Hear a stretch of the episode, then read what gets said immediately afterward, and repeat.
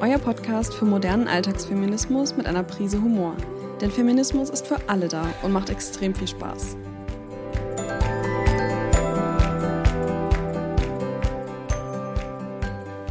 Hallo zusammen, heute trage ich euch, wie versprochen, unsere persönlichen Männerwelten vor. Also die Geschichten von sexualisierter Gewalt und von Sexismus von Freundinnen, die mir die letzten Tage netterweise ihre Geschichten zugeschickt haben. Auch meine persönlichen Erfahrungen sind natürlich dabei. Ähm, was mich bei der ganzen Sache sehr wenig überrascht hat, leider, ist, dass eigentlich jede Freundin, mit der ich darüber gesprochen habe, mir auf Anhieb ein, zwei Situationen aus ihrem Leben berichten konnte. Deswegen ist auch relativ schnell diese unschöne Sammlung, also diese unschöne Ausstellung Männerwelten von uns zusammengekommen. Bevor es aber losgeht, würde ich gerne noch zwei Bemerkungen loswerden. Nämlich betrifft die erste den Begriff sexualisierte Gewalt. Ich sage ja meistens, wie euch vielleicht schon aufgefallen ist, eher sexualisierte Gewalt statt sexuelle Gewalt. Das hängt damit zusammen, dass mittlerweile eigentlich viele sagen, dass der Begriff sexualisiert verwendet werden sollte, da er besser ausdrückt, dass Sexualität in dem Sinne für Gewalt instrumentalisiert wird und das mit dem eigentlichen sexuellen Akt sozusagen nichts mehr zu tun hat. Das Adjektiv Sexuell impliziert also eher noch, dass es sich um eine sexuelle Handlung handelt. Aber Gewalt ist eben nichts Sexuelles. Mm, Im Volksmund sagt man natürlich trotzdem noch nach wie vor sexuelle Belästigung eher. Ich finde das auch überhaupt nicht schlimm und ich sage das auch ab und zu aus Gewohnheit einfach noch. Und wir meinen ja alle das Gleiche. Ich wollte nur kurz erklären, warum ich ganz oft sexualisiert sage statt sexuell. Zweitens möchte ich noch kurz etwas zum Männerwelten loswerden. Denn es gibt etwas, was mich an der Medienberichterstattung aktuell extrem stört, nämlich dass Joko und Klaas irgendwie als Helden dieser Debatte auf ein Podest gehoben und gefeiert werden. Dabei haben sie ja eigentlich gar nicht so viel mit dem Projekt zu tun. Ja, sie haben ihre Sendezeit zur Verfügung gestellt, das ist auch super, aber that's it. Im Mittelpunkt sollten eigentlich die Frauen stehen, die sich an dem Beitrag beteiligt haben und die ihre Geschichten öffentlich gemacht haben und nicht zwei Komiker, die selber schon vor laufender Kamera als Mutprobe eine Frau sexuell belästigt haben. Aber es ist auch so ein bisschen ironisch. Ich finde, das Ganze zeigt halt auch wieder, in was für einer Welt wir leben. Damit wir Frauen eine Bühne für den Diskurs über Sexismus bekommen und unsere Geschichten erzählen können, müssen Männer als Retter quasi auftreten und uns irgendwie diese Bühne lassen. Und das, ja, finde ich halt irgendwie krass. Ähm, das wollte ich halt noch mal kurz loswerden, dass man das irgendwie auch differenziert betrachten sollte, gerade was so in den Medien gerade passiert.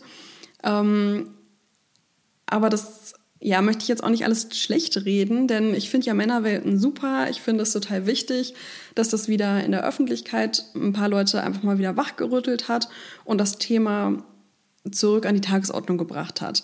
Deswegen ja, finde ich das auch alles gut. Ich wollte es nur noch mal loswerden, dass man das eben alles irgendwie von zwei Seiten betrachten kann und es jetzt nicht alles Gold ist, was glänzt.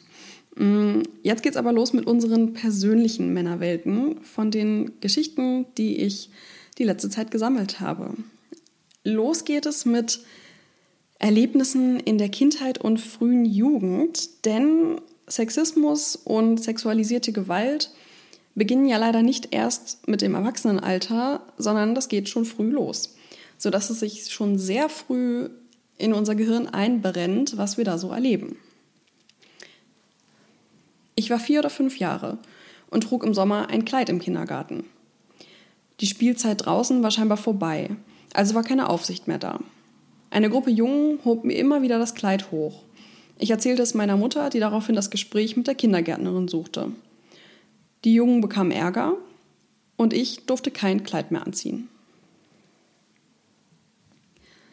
In der vierten Klasse haben wir auf dem Schulhof auf einem Gerüst gespielt. Ich stand breitbeinig auf zwei Stangen des Gerüsts. Ein Junge aus meiner Klasse fasste mir in dem Moment vor allen anderen Schülern zwischen die Beine. Ich habe vor Scham geweint und bin zur Pausenaufsicht gegangen. Die Lehrerin hat das sehr ernst genommen und die Mutter des Schülers einbestellt. Die Mutter des Schülers ist unglücklicherweise Verkäuferin in unserem Dorfsupermarkt. Als Strafe dafür, dass ihr Sohn mir 2004 zwischen die Beine gegriffen hat, musste ich jahrelang an der Kasse meine Tasche durchsuchen lassen, weil sie meinte, ich würde klauen. Selbstverständlich hat sie das vor allem gemacht, wenn Nachbarn in der Schlange standen. Bei Milchschnitten wurde ich nach meinem Ausweis gefragt. Da ist Alkohol drin. Erlauben dir deine Eltern etwa zu saufen? Die Frau arbeitet dort heute noch. Jedes Mal, wenn ich sie sehe, brodelt es in mir. Ich war zehn oder elf und bin im Winter nachmittags von einer Freundin nach Hause gegangen, die ungefähr 15 Minuten Fußweg von mir entfernt wohnte. Es war schon dunkel, aber der Weg ist nicht weit und außerdem mitten in einer Fußgängerzone in einer sicheren Wohngegend, also ging ich diese Wege immer alleine. Auf der Mitte des Weges bemerkte ich, wie ein alter Mann hinter mir herging und mir immer näher kam. Irgendwann fing er an, mit mir zu reden. Smalltalk. Mir kam das Ganze schon komisch vor, sodass ich nicht wirklich reagierte. Irgendwann fing er an, neben mir zu gehen und ich bemerkte, dass er seinen Schwanz ausgepackt hatte. Er fing an, sich einen runterzuholen und sagte dabei so Sachen wie, guck mal, hast du so einen Schwanz schon mal gesehen? Ich war wie in Schockstarre und statt ihn anzuschreien oder um Hilfe zu rufen, ging ich still und schnell weiter Richtung zu Hause. Es waren noch Leute unterwegs auf der Straßenseite, auf der anderen Straßenseite. Ob sie etwas mitbekamen, kann ich ehrlich gesagt nicht sagen. Es waren sicher nur fünf Minuten oder so, aber es fühlten sich wie Stunden an. Als ich in den Eingangsbereich meiner, meines Wohnhauses abbog, sagte der Mann einfach nur, okay, tschüss und ging weiter. Ich rannte panisch die Treppen hoch zu meiner Wohnung und fühlte mich erst wieder sicher, als ich die Haustür hinter mir zuknallte und meinen Eltern erzählte, was passiert war. Mein Vater ist sofort raus und hat versucht, den Mann zu finden, aber er war schon über alle Berge. Meine Eltern haben auch mit der Polizei telefoniert. Die sagten, ich könnte eine Anzeige gegen Unbekannt erstatten, aber es sei unwahrscheinlich, dass sie ihn finden. Mir war das Ganze zu peinlich, um eine offizielle Aussage zu machen, also ging ich nie zur Polizei. In der Schule wurde auch darüber gesprochen, was passiert war, da sie nur ein paar Straßen weiter war und Kinder gewarnt werden sollten, falls so etwas nochmal passierte. Manche reagierten mit Verständnis, andere machten sich aber darüber lustig und stellten die Szene in einer exklusiven Vorstellung nochmal für mich nach.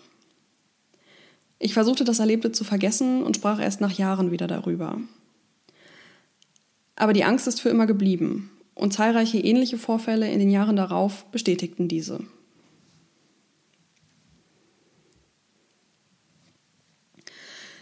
Ich war damals erst 13 und mit einer Freundin in einem Einkaufszentrum unterwegs. Es war die erste solche Situation, die sich bei mir bis heute in mein Gedächtnis eingebrannt hat. Es war Sommer und ich trug an dem Tag ein lockeres, normal ausgeschnittenes Oberteil. Traurig, dass man das überhaupt erwähnen, erwähnen muss. Daraufhin kam mir ein Mann entgegen, der mein Oberteil am Ausschnitt nach vorne zog, hineinglotzte und sagte, Sag mal, hast du keinen BH drunter? Ich war so geschockt und perplex, dass ich einfach nur fassungslos dastand. Einen Schritt zurückging und irgendwas wie Doch, lassen Sie das gestammelt habe. Das Traurige an der ganzen Geschichte ist, dass es mitten in der Öffentlichkeit passierte und nebenan eine Verkäuferin aus der Eisdiele alles beobachtet und nicht eingegriffen hat. Niemand hat gefragt, ob alles in Ordnung ist oder ob ich vielleicht Hilfe bräuchte. Ich weiß noch, dass ich mich in dem Moment total geschämt habe und meine Freundin fragte, ob mein Ausschnitt zu weit gewesen wäre, die darauf geantwortet hatte, naja, also er ist jetzt nicht komplett verschlossen.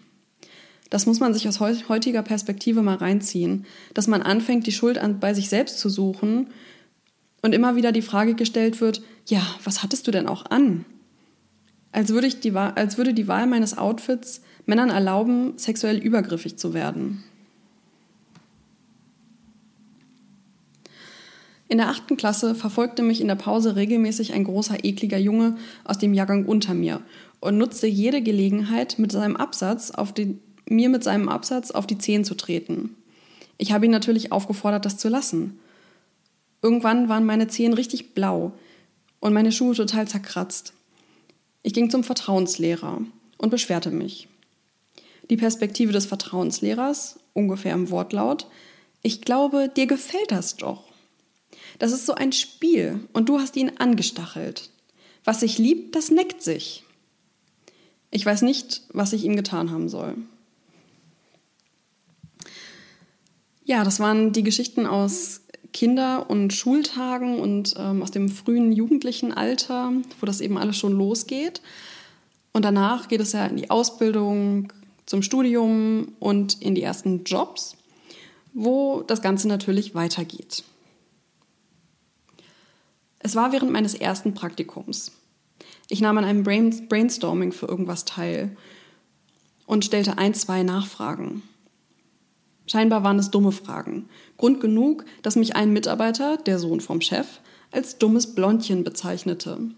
Ich guckte ihn entsetzt an und daraufhin entschuldigte, entschuldigte er sich umgehend, war nicht so gemeint.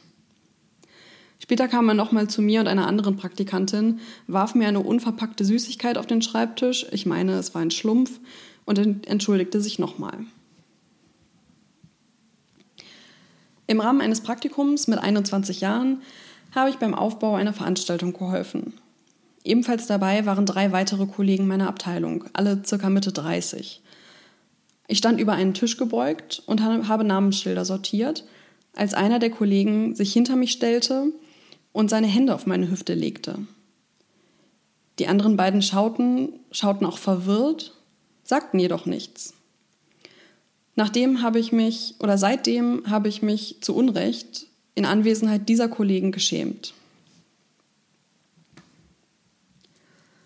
Es war während eines Praktikums. Ich saß am PC und mir und ein mir bis dato unbekannter Mann trat ein, unterhielt sich mit meinen Kollegen und Kolleginnen. Nachdem er mir vorgestellt wurde, trat er an mich heran, beugte sich zu mir vor, griff an mein Ohr, spielte mit meinem Ohrring und fragte: Schick, haben Sie den von Ihrem Freund bekommen? Nö, selbst gekauft, Mann, dachte ich. Im Praktikum hat mein Chef immer gesagt, er nimmt mich als optische Aufwertung den, zu den Meetings mit.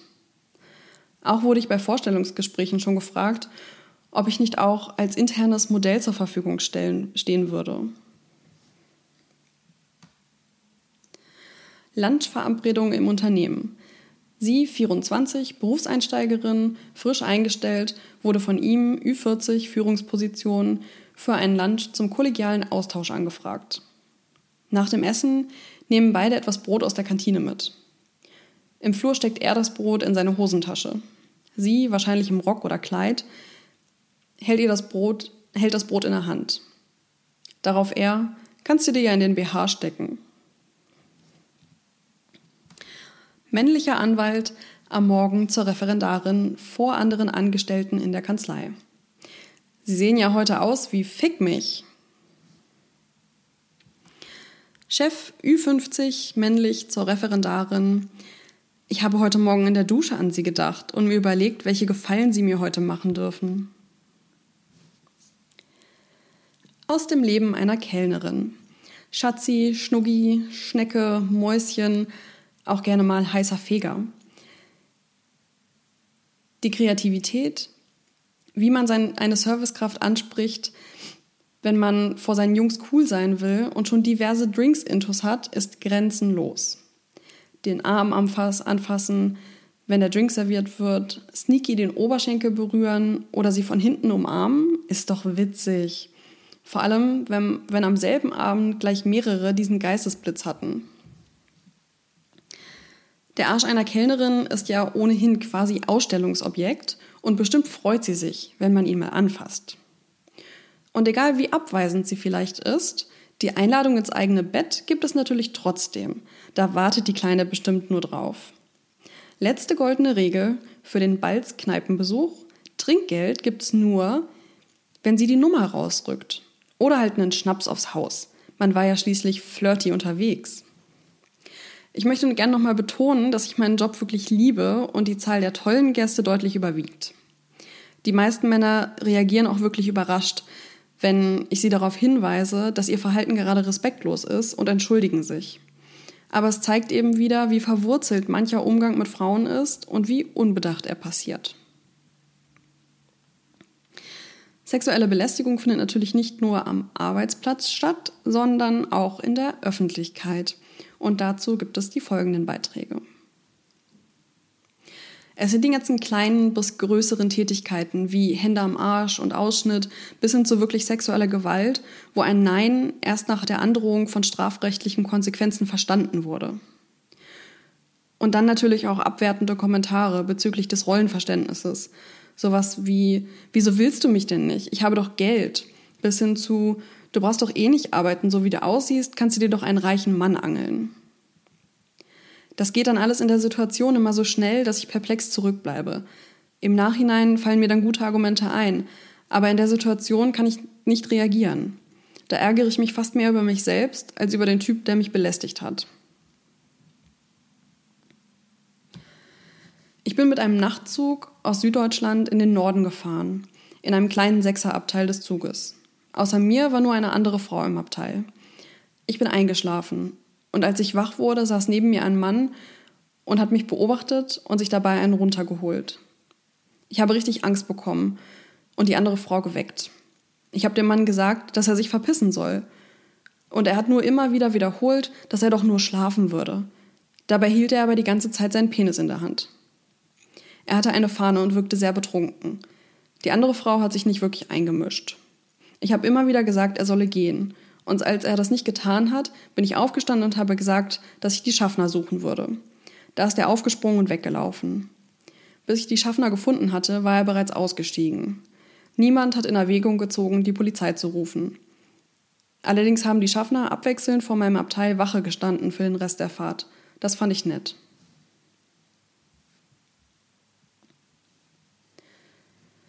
Ich lief abends von einer Feier durch die Innenstadt zur Bahnhaltestelle. Eine Freund, einer Freundin ging es nicht gut, deswegen hatte ich sie schon vorher recht früh in ein Taxi nach Hause gesetzt und bin dann selbst auch schon nach Hause gegangen, obwohl es noch gar nicht sonderlich spät war. Alle Bars und Kneipen hatten noch offen und waren gut gefüllt. Nach ein paar Minuten lief eine Gruppe von Männern, vielleicht zu sechst und so Mitte 30, hinter mir her und fingen an, mir schmierige Komplimente zu machen. Wo ich herkomme, wo ich hin will, sie wollen mich kennenlernen, vielleicht könne man ja zusammen weiterziehen. Als ich nicht reagierte, wurden sie aggressiv und fingen an, mich zu beschimpfen.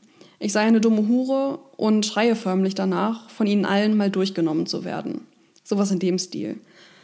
Ich hatte panische Angst, dass sie ihre Gewaltversprechen gleich wahr machen und ging so schnell wie möglich in, weiter in Richtung Haltestelle. Ich hätte einfach in eine der vielen naheliegenden Kneipen gehen sollen und dort um Hilfe bitten, aber so weit konnte ich irgendwie nicht denken.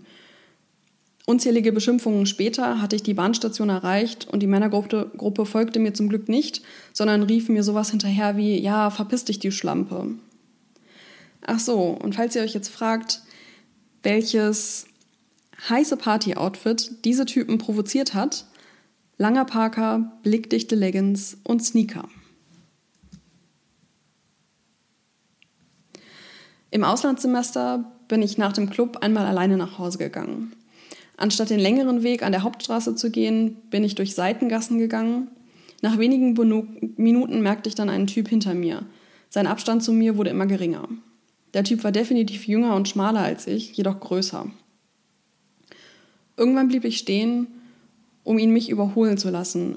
Das hielt ich für schlau. Dabei sprach er mich an. Zunächst auch einfach freundlich und distanziert, aber witzig. Wir gingen auf gleicher Höhe weiter den Hügel hinauf und unterhielten uns über das Auslandssemester in seiner Stadt. Er war nämlich local. Er fragte, ob es schwer sei etc. Und ich antwortete etwas wie, ach, die Noten zählen für mich nicht, ich mache das hier nur zum Spaß. Unglücklicherweise waren wir gerade an einem Eingang zu einer Tiefgarage und meine Antwort war für ihn scheinbar ein Trigger, mich an den Schultern zu packen und mich in Richtung der Tiefgarage zu drängen. Auf Englisch, fast schlechter als meins, sagte er dann, wenn du nur hier bist, um Spaß zu haben, dann können wir beide doch jetzt auch ein bisschen Spaß haben. Das war der Moment, in dem ich gemerkt habe, dass man einem Mann, so lauchig er auch sein mag, manchmal schlicht körperlich unterlegen ist und man in so einer Situation einfach überrumpelt ist. Ich bin allerdings direkt laut geworden und habe mich gewehrt. Er hat dann irgendwann von mir abgelassen. So schnell bin ich trotzdem noch nie einen Hügel hochgerannt. Ich war mit Freundinnen in einem Club, der besonders in der linken Szene sehr beliebt ist. Wir waren fast jedes Wochenende dort. Ich lernte einen Journalismusstudenten kennen, mit dem ich mich mehrere Stunden gut unterhielt. Und als meine Freundinnen gegangen sind, blieb ich noch mit ihm an der Bar sitzen. Ich hatte nicht so viel getrunken und fühlte mich in der Lage, die Situation gut einschätzen zu können. Bis mir auf einmal schwummerig wurde und ich kaum noch sprechen konnte. Es wurde so schlimm, dass ich an die frische Luft musste. Der Typ blieb einfach an der Bar sitzen, anstatt mir zu helfen. Auch die Türsteher oder andere Gäste, die draußen rauchten, interessierten sich nicht dafür, als ich ohnmächtig wurde. Ich weiß nicht, wie lange ich draußen lag und was passiert ist. Als ich wieder zu mir kam, versuchte ich zu einer Freundin zu gehen, die in einer Nebenstraße bei dem Club wohnte. Ich konnte kaum laufen und auch nicht wirklich etwas sehen. An der Haustür angekommen, musste ich das Klingelschild abtasten, weil ich die Namen darauf nicht mehr lesen konnte. Wenn ich dort niemanden gekannt hätte, wäre ich nicht nach Hause gekommen, denn ich konnte nicht mal sprechen. Der Kater am darauffolgenden Tag bestätigte meine Befürchtungen, dass ich K.O.-Tropfen bekommen hatte. Es war kein normaler Kater. Ich fühlte mich, als hätte ich eine Woche Drogenexzess oder so hinter mir. Es gab zum Glück keine Anzeichen dafür, dass jemand übergriffig geworden wäre. Aber 100% ausschließen kann ich es natürlich auch nicht. Das Gefühl, nicht zu wissen, was passiert ist, ist einfach das Schlimmste. Seitdem bleibe ich nie allein in einem Club oder einer Bar und versuche nicht mehr an diese Nacht zu denken. Ich glaube, all diese Geschichten, die ihr gerade gehört habt, ähm, ja, lassen niemanden kalt und zeigen, wie alltäglich sexuelle Belästigung und sexistische Kommentare für Mädchen und Frauen in Deutschland sind. An dieser Stelle möchte ich gerne nochmal betonen, dass aber natürlich nicht nur Frauen davon betroffen sind, sondern in sehr großem Maße vor allen Dingen auch transsexuelle und homosexuelle Menschen. Die Geschichten, die ich hier gesammelt habe, sind also kein repräsentatives Bild für alle Gruppierungen, die unter Sexismus leiden. Das alles ist natürlich auch nicht wirklich was Neues, aber gerade wenn ich mit Männern über solche Geschichten spreche, sind die meisten schockiert und können auch kaum glauben, dass sowas in unserem Alltag wirklich so oft passiert. Also würde ich euch auf jeden Fall bitten, über das Thema auch mit euren Freunden und Freunden, also ja, und Bekannten zu sprechen und ihnen auch gerne die Folge vorzuspielen als Beispiel von Situationen, die wir alltäglich erleiden müssen. Ähm, denn ich glaube, gerade Männer müssen sich mit dem Thema einfach mehr auseinandersetzen, damit sich auch was ändern kann.